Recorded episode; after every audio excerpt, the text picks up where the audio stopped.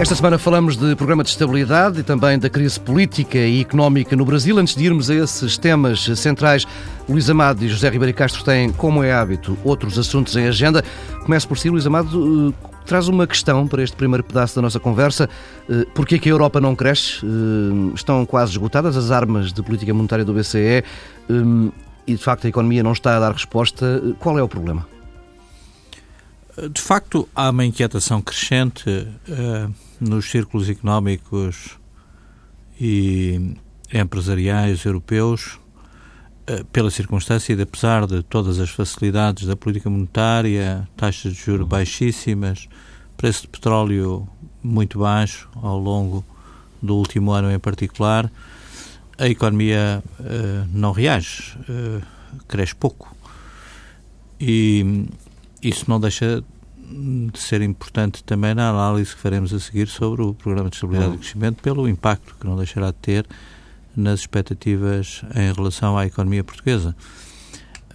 Eu tenho chamado bastante a atenção neste programa para as questões que têm a ver com a confiança, com a previsibilidade, a estabilidade, e creio que a Europa vive, de facto, uma crise de confiança uhum. muito preocupante e a economia não cresce porque o investimento privado não arranca e o investimento público está condicionado pelo Tratado Orçamental e pelas regras uh, do Pacto Orçamental. Mas não há nenhuma bala de prata que resolva o problema da, e, da portanto, confiança? Não, é? não há para a confiança uma resposta que uh, atenue os sobressaltos provocados por uh, situações de grande instabilidade, a guerra na Ucrânia primeiro, as grandes tensões com a Rússia, a anexação da Crimeia, os problemas na periferia do Mediterrâneo, a pressão brutal dos refugiados e o impacto desestabilizador que tem nas sociedades europeias, o problema da Grécia que subsiste por resolver e agora o problema das, uh,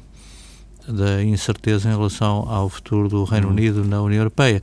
Todo este conjunto de uh, acontecimentos tem uh, penalizado muito a confiança na economia europeia e de alguma forma tem uh, condicionado muito a política do Banco Central Europeu, que tem estado relativamente isolado uh, no processo de reanimação do crescimento da economia. E sem isso, uh, o, os fatores críticos em relação às expectativas europeias autoalimentam-se, uhum. porque como não há crescimento, não há mais emprego, há mais frustração social, há mais instabilidade política e há mais desconfiança em relação ao futuro da Europa. E esse processo é um processo que uh, tem vindo, no fundo, a condicionar muito as expectativas económicas. É óbvio que nós temos que estar atentos a esta realidade, precisamente porque nós temos na periferia da Europa os nossos próprios problemas mas que em grande parte são condicionados, como veremos no uhum. debate que se vai seguir, serão muito condicionados pelas expectativas de crescimento da economia europeia ao longo dos uh, próximos tempos. Uhum. Ribeiro Castro um, decidiu trazer para este primeiro momento de, de, debate as condenações no processo dos 15 mais 2 em Luanda. Uh, faz agora, ou fará amanhã, uh, um mês sobre a decisão do Tribunal. Sim, eu de facto ainda não tinha tido ocasião de comentar aos microfones da TSF essas condenações, que foram de facto muito, muito pesadas, uhum. condenações num grupo de jovens, de 17 jovens, enfim, vale a pena conhecer os seus nomes, Domingo da Cruz, Domingos que é jornalista e autor de um livro, Lobato Beirão, enfim, mais nosso conhecido, Nuno Daula, que entretanto suspendeu uma greve da fome que, que tinha iniciado já há bastantes, algumas semanas, Cédric de Carvalho, Manuel Nito Alves, Inocência de Brito, Laurinda Gouveia, Fernando Tomás, Osvaldo Carrolo, Arante Kivuvo, Albano Bingo, Nelson Santos, Hitler Samassuco, José Gomes, Rosa Conde, Benedito Jeremias e Mbanza E que, no contexto de um processo enfim, que foi acompanhado pela comunicação social, eh, foram condenadas a penas de, de, prisão que vão desde dois anos e meio a oito anos e meio, uhum. que é a pena mais pesada. Eh, e, portanto, uma vez que amanhã faz eh, um mês dessas condenações, que causaram um grande choque, gostava aqui de deixar um apelo de clemência e de, pela libertação destes jovens que, no fundo, foram presos porque estavam a ler um livro E este é, portanto, um processo que corre, pode causar um dano reputacional muito severo a Angola, isso não é bom. Enfim, Angola tem uma Constituição democrática, aliás, a segunda, enfim, já foi revista, portanto, mas eh, define instituições democráticas, tem as liberdades fundamentais inscritas na sua uh, Constituição, tem feito uma evolução uh, uh, bastante tímida, um pouco, bastante atrás, obviamente, do, do, do, que é o exemplo de Calde Verde, que é um exemplo extraordinário, também atrás de Moçambique, que tem hoje outras dificuldades mas tem feito um, uma evolução importante do ponto de vista da construção institucional e, e, isto causa uh, internacionalmente um choque e uma surpresa muito, muito grande. Portanto, enfim, uh, acho que era importante que o Presidente da República, o Engenheiro José Eduardo Santos, fizesse ouvir a sua voz, uh, com respeito das instituições, e tenho alguma esperança que ao nível do Tribunal Constitucional alguma coisa se possa passar. Hoje, aliás, de manhã, um jornal de Luanda, O País, Uh, vinha com, com uma, uma, notícia logo na primeira página que dizia advogado confiante na soltura de Revos. Uhum. Uh, Revos é como se, se conhecem estes uh, uhum. 17 jovens. E isso tem a ver com uma notificação para apresentar alegações no Tribunal Constitucional. Já, já agora, deixe-me dar-lhe um, uma nota de atualidade. É uma notícia que ainda não foi confirmada pelo DSF, mas está a ser avançada pela, pela Rádio Despertar. De 5 dos uh, 17 são acusados de um novo crime, sim, sim, acusados sim, de danificar património do Estado. É, exatamente. Uh, Há essa contradição. De danificarem portas de. Enquanto estavam em prisão preventiva, portas da prisão de Viena, uniformes prisionais e outros materiais que, que não são descritos nesta nova acusação. Sim, eu tenho também essa notícia, uhum. portanto é uma contradição uh, hoje mesmo de que uh, creio que a Procuradoria, enfim, uh, contra alguns deles, moveu mais esse, uhum. mais esse processo. Mas no início do mês mês, o Presidente do Tribunal Constitucional de Angola, eh, o Dr. Rui Ferreira, eh, disse uma frase enfim, que é difícil de interpretar, disse isto. Este processo só agora se iniciou. Estou absolutamente tranquilo e esperançado de que este processo terá um desfecho conforme a Constituição e a lei. Ora, a Constituição e a lei angolanas protegem a liberdade de expressão, a liberdade de reunião, até a liberdade de associação. Quer dizer, a liberdade de associação eh, não pode ser confundida com uma associação de malfeitores que foi, acabou por ser a base com que eles foram uh, condenados. E, portanto, tenho, quero alimentar essa esperança, quero, mas, sobretudo, uh, dirigir um, um, apelo às autoridades angolanas para que este processo seja reconduzido às suas devidas proporções e, portanto, estes jovens possam ser libertados. José Ribeiro Castro, Luís Amado, fazemos aqui uma primeira pausa neste Pares da República, regressamos já de seguida com os temas principais.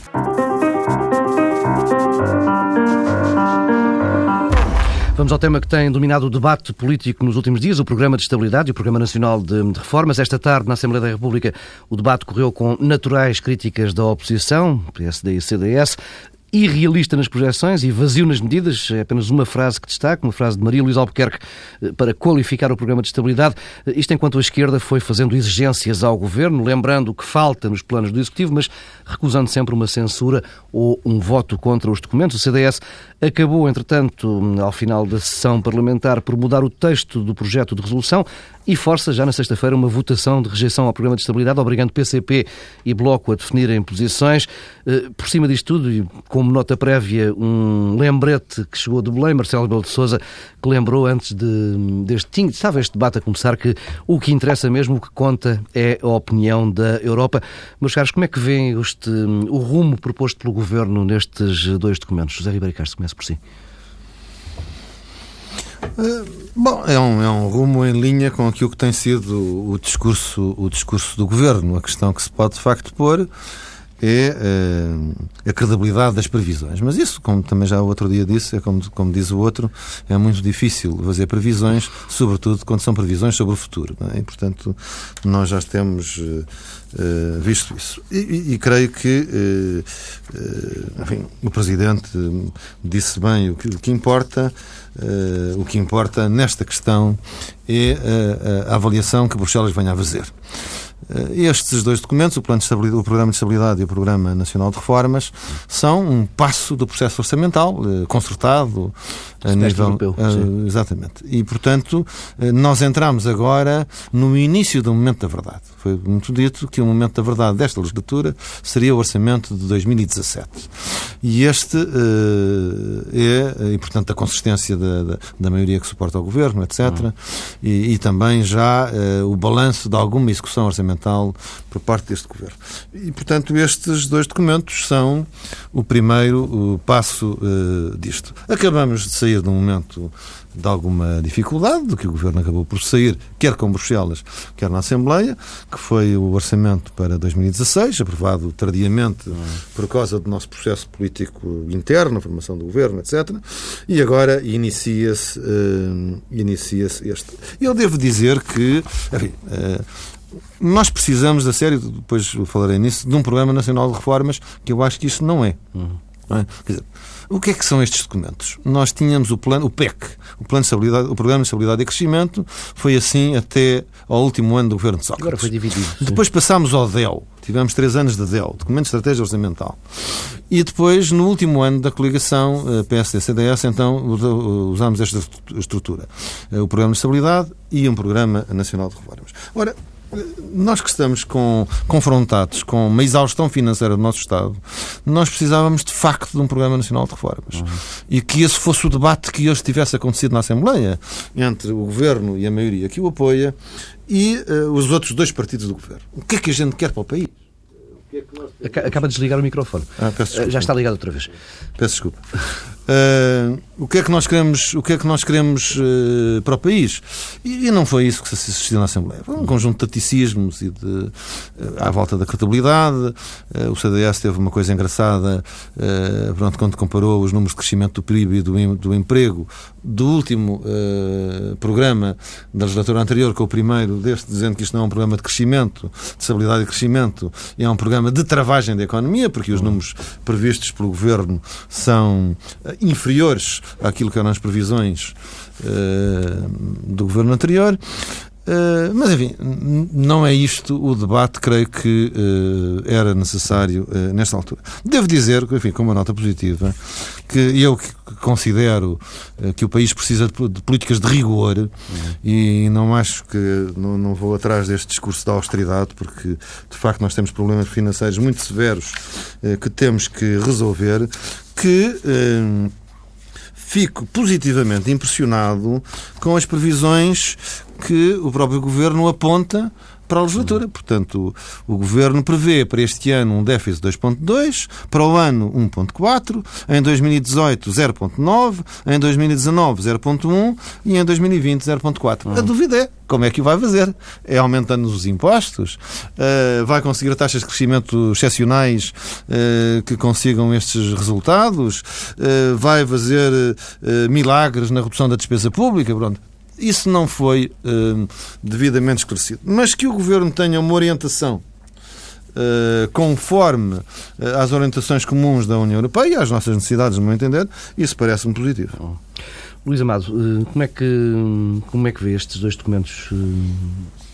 vê aqui um, alguma inversão de rumo do governo? muito, muito mais documentos para agradar Bruxelas do que para, do para agradar a, o apoio parlamentar à esquerda?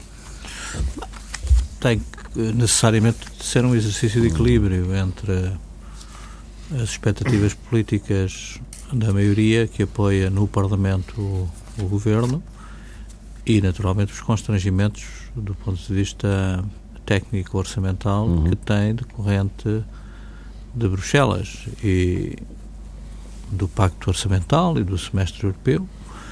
E, portanto, a margem de gestão de um orçamento com estas características é relativamente limitada e o mesmo em relação ao Programa de Estabilidade e Crescimento. O país não tem uma soberania orçamental, tem soberania orçamental limitada pelos poderes que foram uhum. transferidos no âmbito do Tratado Orçamental para a Comissão Europeia. E, portanto, não me surpreende. Eh, creio que, apesar de tudo, esse equilíbrio foi relativamente bem conseguido da parte do Governo, uma vez que o equilíbrio das expectativas políticas no Parlamento e é no Parlamento que está o poder, é preciso não o esquecer. Acrescido agora também de um poder presidencial uh, renascido uh, do ímpeto do novo presidente, mas de facto nós estamos numa situação em que o poder está no Parlamento e, portanto, qualquer compromisso político do governo exige, eh, sendo um governo minoritário, exige uma capacidade de leitura uh, prática uhum. das expectativas, quer do Bloco de Esquerda, quer do Partido Comunista, uma vez que depende do voto dos dois, se uh, tiverem colisão com a maioria anterior. E, portanto, nessa expectativa, uh, ou nessa perspectiva, aliás, penso que o documento uh, apresentado é um documento equilibrado. Vamos ver, como dizia o Presidente, o que é que diz a Comissão Europeia, porque, no fundo, a Comissão Europeia pode, de facto, alterar um pouco o quadro apresentado pelo Governo. Creio que o, o, o Governo uh, faz um exercício um pouco otimista demais em relação ao investimento e em relação ao crescimento, um pouco, aliás, distante das outras estruturas que têm uh, acompanhado a economia do país, quer a OCDE, quer a Comissão Europeia, quer o Fundo Monetário Internacional, e como há pouco dizia, o, estes uh, compromissos estão muito condicionados uh, pelo enquadramento estratégico europeu e pela situação macroeconómica, pelo impacto macroeconómico que o crescimento da Europa pode ou não ter. Mas creio que os números batem, uh, certo? E se de facto uh, conseguir o governo que é minoritário uh, conter as posições muito críticas do Bloco e do PCP em relação ao Tratado Orçamental, no qual estes documentos se inserem, é preciso avaliar também o, o exercício político que está subjacente a esta, a esta ação do, do Governo. Portanto, eu não valorizo muito os documentos porque eles estão condicionados por uma regra de supervisão de Bruxelas que, no limite, condicionará os uh, documentos orçamentais que o vão implementar ano a ano. Uh, valorizo, sim, uh, o exercício de equilíbrio político que estes documentos projetam e que parece que dão conforto ao Governo no sentido de garantir a governabilidade do país, pelo menos até ao próprio ao próximo exercício orçamental. Vamos ver como é que a execução orçamental corre, vamos ver se as taxas de crescimento previstas de facto se verificam. Há dúvidas sobre isso, começando pela Comissão das Finanças Públicas, no relatório que analisou. Vamos ver como é que o, o projeto de reformas impacta e dinamiza a economia real, o crescimento e o emprego. Vamos ver até que ponto é que, de facto, as reformas são implementadas em condições de poder ter impacto a esse nível macroeconómico. E acho que até ao final do ano, eh, quando tivermos dados mais rigorosos sobre a execução orçamental ao longo deste ano, o Ministro hoje referenciou muito a importância positiva que têm os dados da execução orçamental do primeiro trimestre é cedo. Vamos ver a execução orçamental do semestre já nos dará uma boa indicação sobre a dificuldade ou a relativa facilidade com que o orçamento para 2017 pode ser negociado pelo PS com os dois partidos que apoiam o, o governo. Hum. Castro, muito brevemente, que queria mesmo, mesmo falar do, da questão do, do Brasil. Um, falava há pouco do Programa Nacional de Reformas, falávamos há pouco aqui da questão da, da confiança. Um, o que é que falta neste, neste Programa Nacional de Reformas? Vejo que não acredita provavelmente naquele, naquele rumo que está ali proposto. Uh, não, quer dizer, eu, eu, não acredito mais do que isso. Eu, eu, eu, acho que o debate hoje na Assembleia da República devia ter sido uh, outro debate e não tanto de tirinhos, uhum. portanto um, um jogo com muitos estaticismos, não é? Portanto foi um debate com muitos estaticismos e, e não, quer dizer, eu creio que um país que enfrenta as dificuldades que nós temos uh, enfrentado, necessitava de um debate com mais substância uhum. e uh, mergulhando nas questões da segurança social, nas questões da saúde. Sim, sendo um programa para quatro anos, exigia-se muito sim, mais. Bom, na, na, reforma da administração, na questão da descentralização. E como é que nós fazemos isso? Por forma a satisfazer todas essas necessidades sociais e mais as de soberania, mas com um Estado mais barato é? com Estado que nós possamos pagar. É? E que, mas que consigamos resolver este problema sem sacrificar as necessidades das pessoas, nomeadamente as que mais necessitam uh, do apoio do Estado. E isso é que é preciso que os partidos cresçam todos eles para isso. Não, não estou a dizer, portanto, é esse Programa Nacional de Reformas, em abstrato, que eu creio que nós necessitávamos e de facto não temos. Mas também ninguém o apresentou. É? E no, nas intervenções hoje não se viu esse folgo, essa ânsia por parte uh, da Assembleia da República e das diferentes frentes. Discutiram-se números, expectativas, previsões, uh, soundbites, etc. Agora, o, o o programa do governo tem, obviamente, medidas importantes. Há duas que eu, hum, além de outras que têm sido destacadas, por exemplo, a redução da floresta legislativa em que vivemos. Isso melhora o funcionamento do nosso sistema jurídico. Enfim, se calhar vem na linha do Simplex, que, que hoje foi várias vezes citado no debate, ou um programa que eu acho que pode ter maior importância do ponto de vista social, que são mil milhões para contratar desempregados, desempregados de, de longa duração sem termo. O problema do desemprego de longa duração é um, uma área na, na, questão do desemprego particularmente difícil e muito dolorosa, uhum.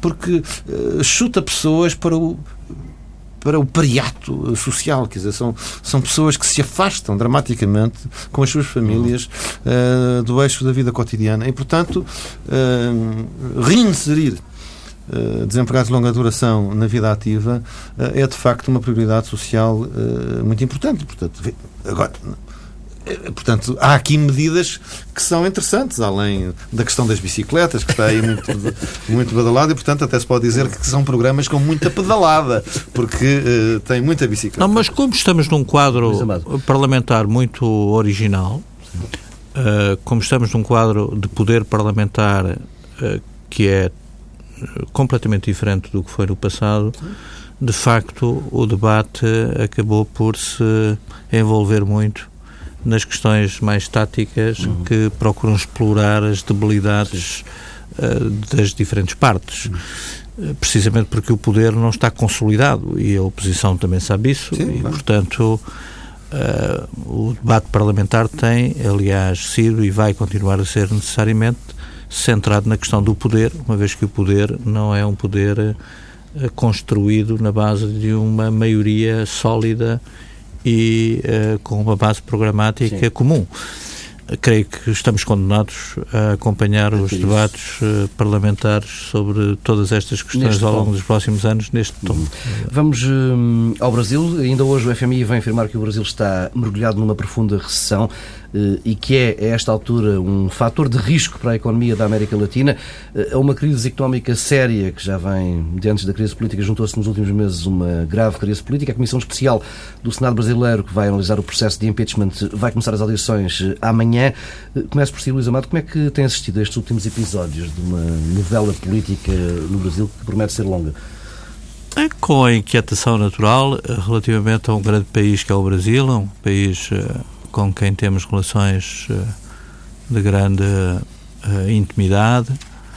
Eh, é um país importante para Portugal e, nessa perspectiva, o que é mau para o Brasil é mau para Portugal e, portanto, acho que devemos continuar a seguir com atenção o que isso passa. Tem um problema político muito grave para resolver.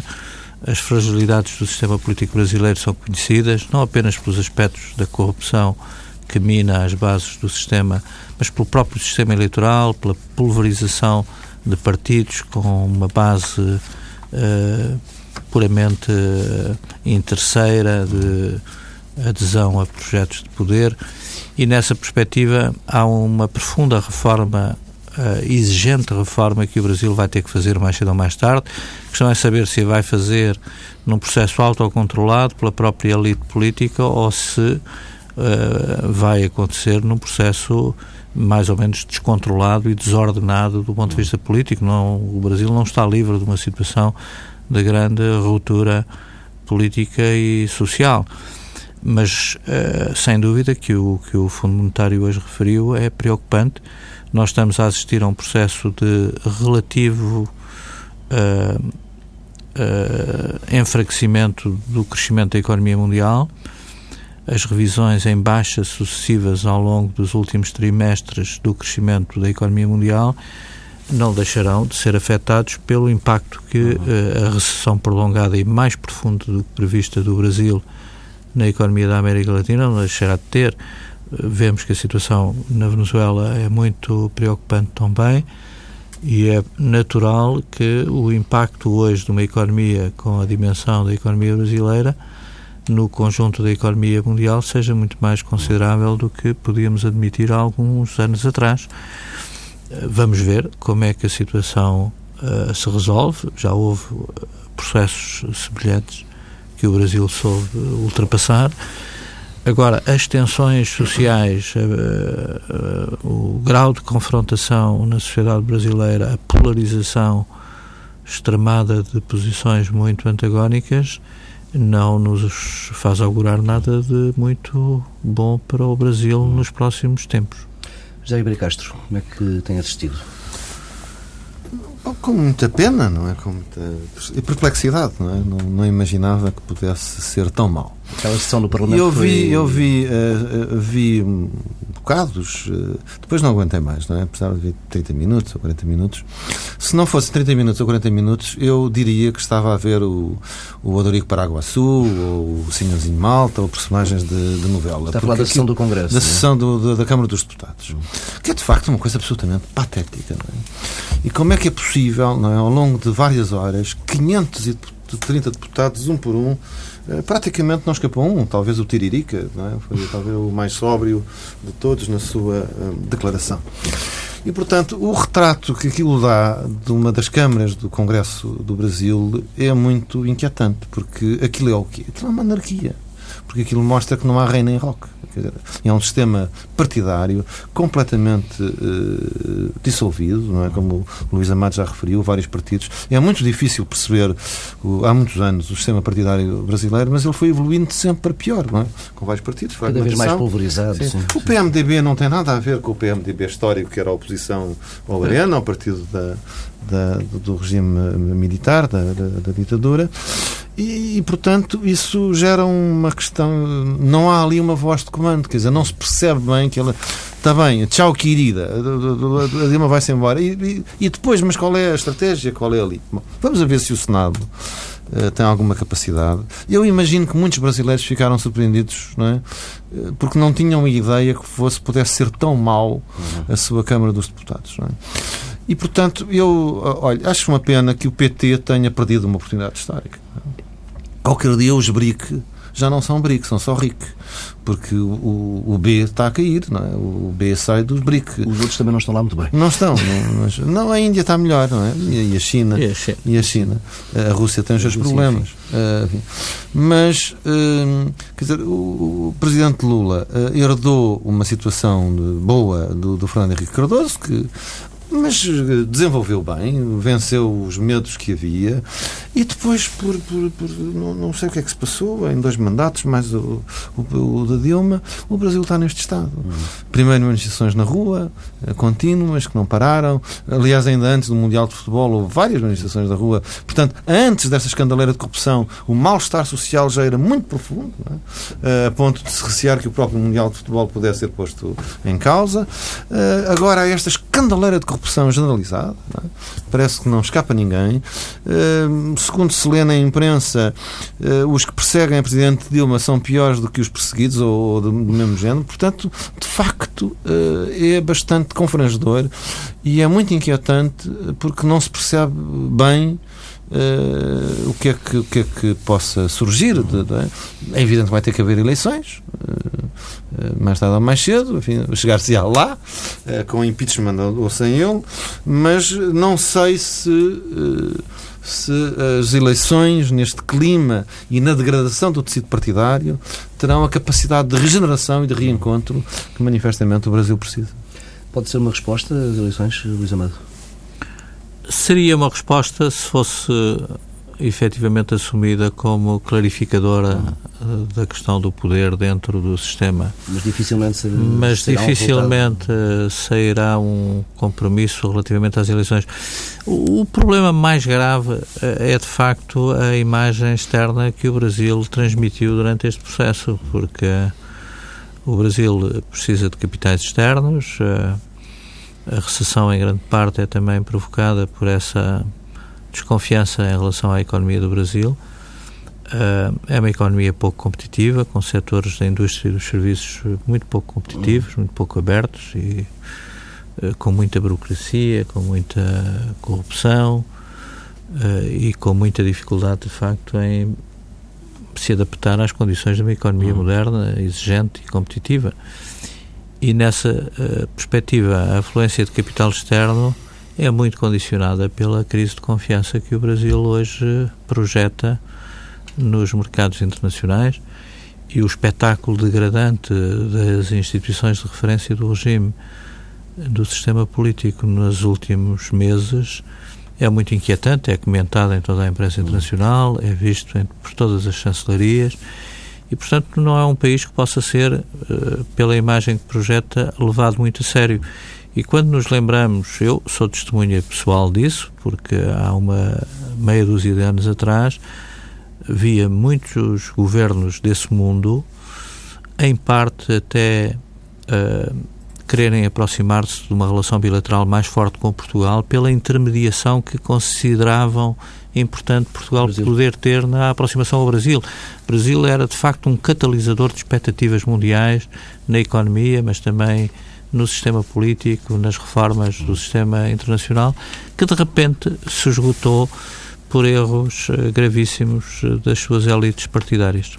Meus amados, Sérgio Bacars, voltamos a fazer uma pausa neste Pares da República. Estamos daqui a pouco com as sugestões.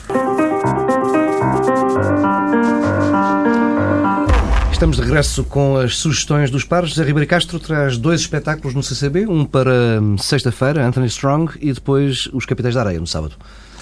Exatamente. Eu, como sugestões, eh, é o Centro Cultural de Belém, o Grande Auditório, na sexta, e o Pequeno Auditório, eh, no, no, no sábado.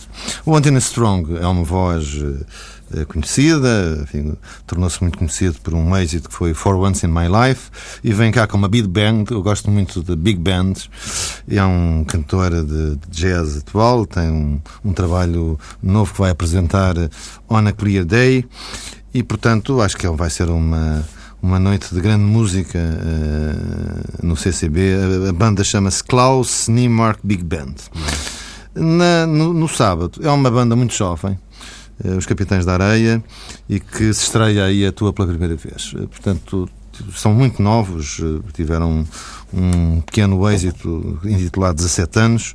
A idade destes jovens é um pouco acima destes.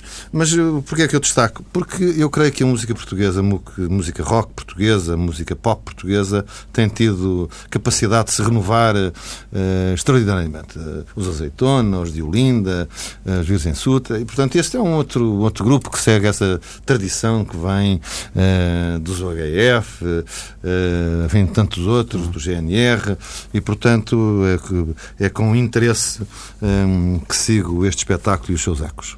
Bem, e das duas sugestões de Zé Ribeiro Castro, vamos para uma sugestão mais desejo de Luís Amado, que gostava de ir a Paris Sim, não é uma ver a, a, exposição de Amadeu Sousa Cardoso. Que eu ouço fazer porque é um bocadinho mais cara do que as que o uh, José Ribeiro Castro propõe, mas eu gostava de Sobretudo facto... Sobretudo se for comprar quadros, então sai caríssimo. Se for comprar um quadro, sai caríssimo. É impossível, já não estão à venda. Mas de qualquer modo eu gostava muito de ver a exposição que tem sido Sim. muito uh, falada e divulgada do Amadeu de Sousa Cardoso em Paris. É um pintor que eu admiro muito, é uma geração que eu admiro muito pela capacidade que revelou de antecipar ou acompanhar uh, vanguardas que nas artes plásticas, uh, nessa fase do século XX, se projetavam sobretudo a partir de Paris. Uhum. E é uma pintura fascinante. Creio que a exposição é a mais completa exposição alguma vez feita da pintura de Amadeu e não deixa de ser um, uma referência da pintura portuguesa do século XX em Paris. Bem, com um desejo e duas sugestões, fechamos esta edição de Pares da República. Regressamos na próxima semana, à mesma hora.